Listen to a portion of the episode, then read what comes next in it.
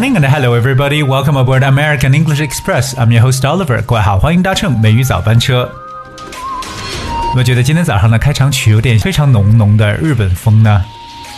没错，今天美语早班车，奥瑞带着大家来了解一下大家最近都非常熟悉的这么一行中文：山川异域，风月同天。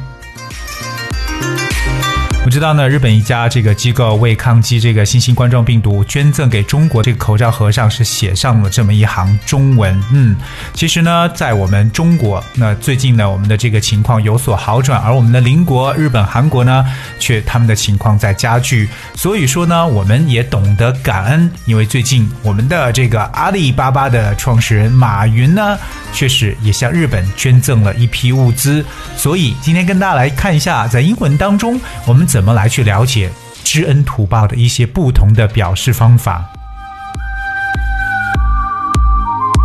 说到这里呢，其实，在英语当中有一个特别常说的一个短语，叫做 "If you scratch my back, I will scratch yours"，这是非常口语化的一个句子。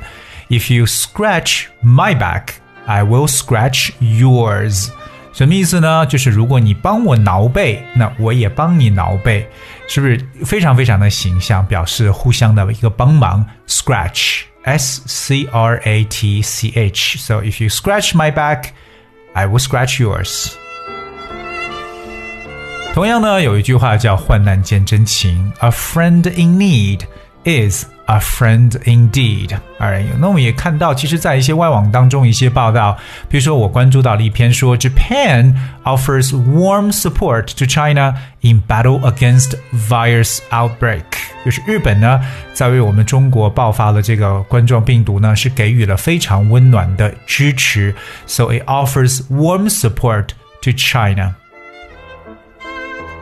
那就像我们刚刚所说的这么一句话，So on the boxes of masks donated by Japanese institution to China in its fight against the novel coronavirus, a Chinese language verse was written。那么这一行中文呢，山川异域，风月同天，到底用英文该怎么翻译呢？其实这句话呢，我们把它很直接的去呃了解一下，就是 Although we are in different places。 We are under the same sky，是不是觉得非常的传神，而且呢简单易懂？Although we are in different places, we are under the same sky。那直面意思是，尽管我们呢是各自一方，对吧？就是在不同的区域，但是我们却同处在一片天空下。所谓山川异域，风月同天。当然，我们知道这场病毒呢，也在影响到全世界。当然，我们知道我们中国当然也是一个知恩图报的民族，so that's why we also try our very best to help those who once helped us. All right.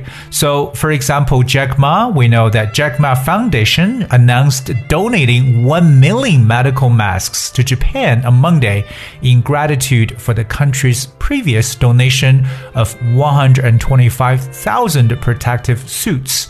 The foundation said the move represents Chinese people's support for Japan.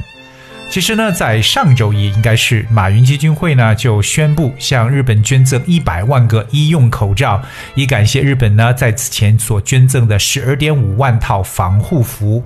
当然，该基金会也表示呢，此举也是代表了我们中国人民对日本的支持。So donate one million medical mask，这是这个我们的马云基金会所做的一个事情呢，捐赠了一百万只这样的一个医用口罩。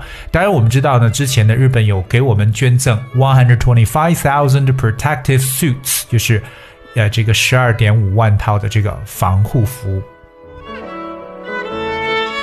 所以我们知道一个很重要的词就是 donate，donate，d o n a t e，而 donate means uh, to give money, food, clothes, etc. to someone or something, especially a charity. 特别呢，就表示向慈善机构所给予的捐赠啊、赠送这么一层意思，叫 donate。你可以是捐赠钱，也可以是食物、衣物等等。Alright. For example, he donated thousands of pounds to charity. He donated thousands of pounds to charity，就表示呢，他向慈善事业呢是捐赠了数千英镑。所以我们知道一下这个动词 donate，d o n a t e。 在英语中的语言呢，其实有很多来表示知恩图报的说法。那今天 Oliver 跟大家也顺带的去说几个。第一个呢，就是 owe a debt of gratitude，alright，which is very very often used。之前的节目当中跟大家去提过一个短语，就是表达感激的时候可以说 I owe you，哎，就是我欠你一个人情。所以我们学过这个动词 owe，o w e。So owe a debt of gratitude。 就表示欠某人一个人情。当然，我们也知道，说到这个人情啊，我们说到这个词叫 gratitude，就是一种感谢，g r a t i t u d e。gratitude. So owe a debt of gratitude 就表示 to be extremely thankful or grateful to one for something one did，就真的是可能别人帮助你，然后呢表达的极其的感激感谢的这么一种说法。That's owe a debt of gratitude。 特别这样的短语，我们用在自己的亲人身上特别的多，like I owe my parents a debt of gratitude for all their support over the years. Without them, there's no way I could have gotten where I am today. 啊，这句话呢就特别的去适合来去感激我们的父母。而 I just uh, you know do it one more time. I owe my parents a debt of gratitude for all their support over the years. Without them, there's no way I could have gotten where I am today. 这表示我呢是欠我父母一个人情，感谢他们多年来对我的支持。没有他们呢，我也不可能有今天的成就。So without them, there's no way I could have gotten where I am today. 当然，在英文中呢，也有这个非常来表述说这种善有善报的说法。That is one good turn deserves another，这是一个非常英式的一种表示短语了。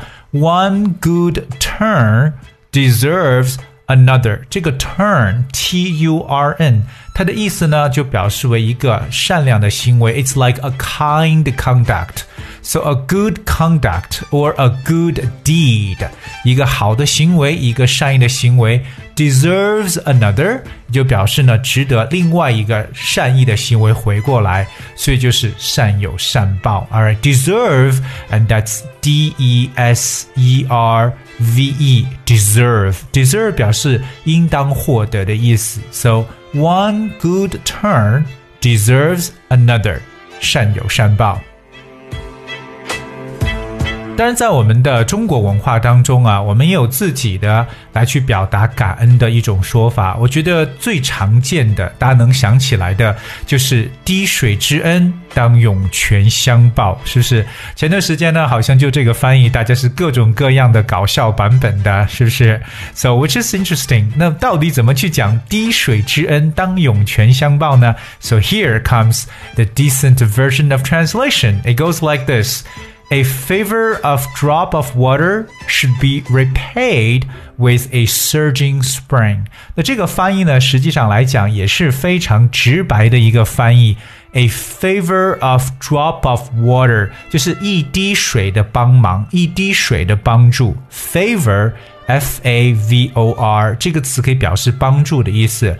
A drop of water 就是一滴水，so a favor of drop of water 就是滴水之恩。